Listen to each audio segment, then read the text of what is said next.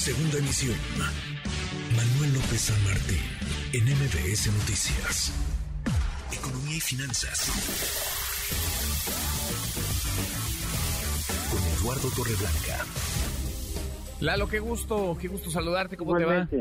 Igualmente, Manuel, me da mucho gusto saludarte y poder saludar a quienes nos escuchan. Buenas tardes. Muy buenas tardes. La economía, la muy mayugada, muy maltratada economía post pandemia y con varios conflictos bélicos, no solamente llamando a la puerta, Lalo, sino ya en desarrollo. ¿Cómo ves las cosas?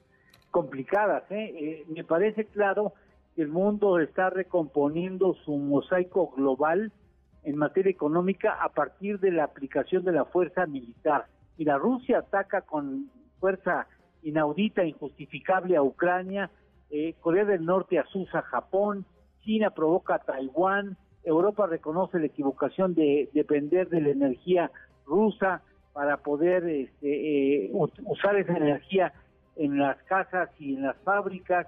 Estados Unidos ve desafíos a su hegemonía económica mundial. Lo cierto es que el rompecabezas geopolítico y geoeconómico está redefiniéndose a partir de la Fuerza Armada. En este escenario hostil, por cierto, Manuel, el más hostil que haya vivido el mundo desde la crisis de los misiles hacia Cuba en los años 60, precisamente en 1962, ya se juegan las cartas para redefinir la economía global. La pandemia nos mostró qué importante resulta tener a los proveedores cerca geográficamente y que fueran confiables.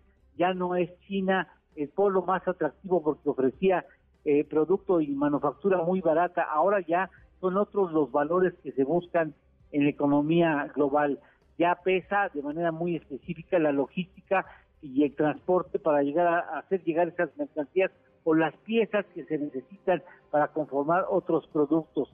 Por eso Estados Unidos acaba de restringir exportación de chips a China y espera que México acepte la invitación de producir en la región del norte de América microcomponentes que eviten la dependencia hacia los productos y esos microcomponentes que están en manos asiáticas. Tiene que ser más cercano, pero sobre todo más confiable. Y hay un asunto de alerta, eh, Manuel, me parece que es clara la oportunidad que tiene México, pero si no la aprovechamos en México, en la República Mexicana, es el territorio más lógico, aguas, ¿eh? Está Honduras, está Guatemala, está El Salvador, está Centroamérica, que no está mucho más lejos que México. Si nosotros no lo aprovechamos, lo van a aprovechar las naciones centroamericanas y nosotros quedaremos fuera de la jugada. Ellos resolverán el asunto de la migración a Estados Unidos y nosotros no podremos resolver la nuestra. Pues sí, pues sí, ahí está el panorama, no es nuevo, ojalá. Ojalá nos pongamos las pilas, el contexto es retador, pero están las soluciones a la mano. Falta voluntad también para tomar un buen, un buen camino. ¿La lo tenemos postre?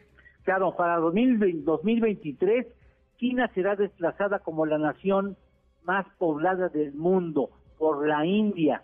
India tendrá 1.435 millones de seres humanos contra 1.430 se estima en China. México entonces 2023 será considerada la décima nación más poblada del mundo con aproximadamente 128 millones de habitantes. Entonces, India tendrá más población, mayor número de habitantes que China. Sí, ya para el 2023 son las, lo que marcan las previsiones. Qué cosa. En fin. Gracias, Lalo. Gracias a ti, Manuel. Gracias. Gusto en saludarte y buenas tardes. Muy, muy buenas tardes. NBS Noticias.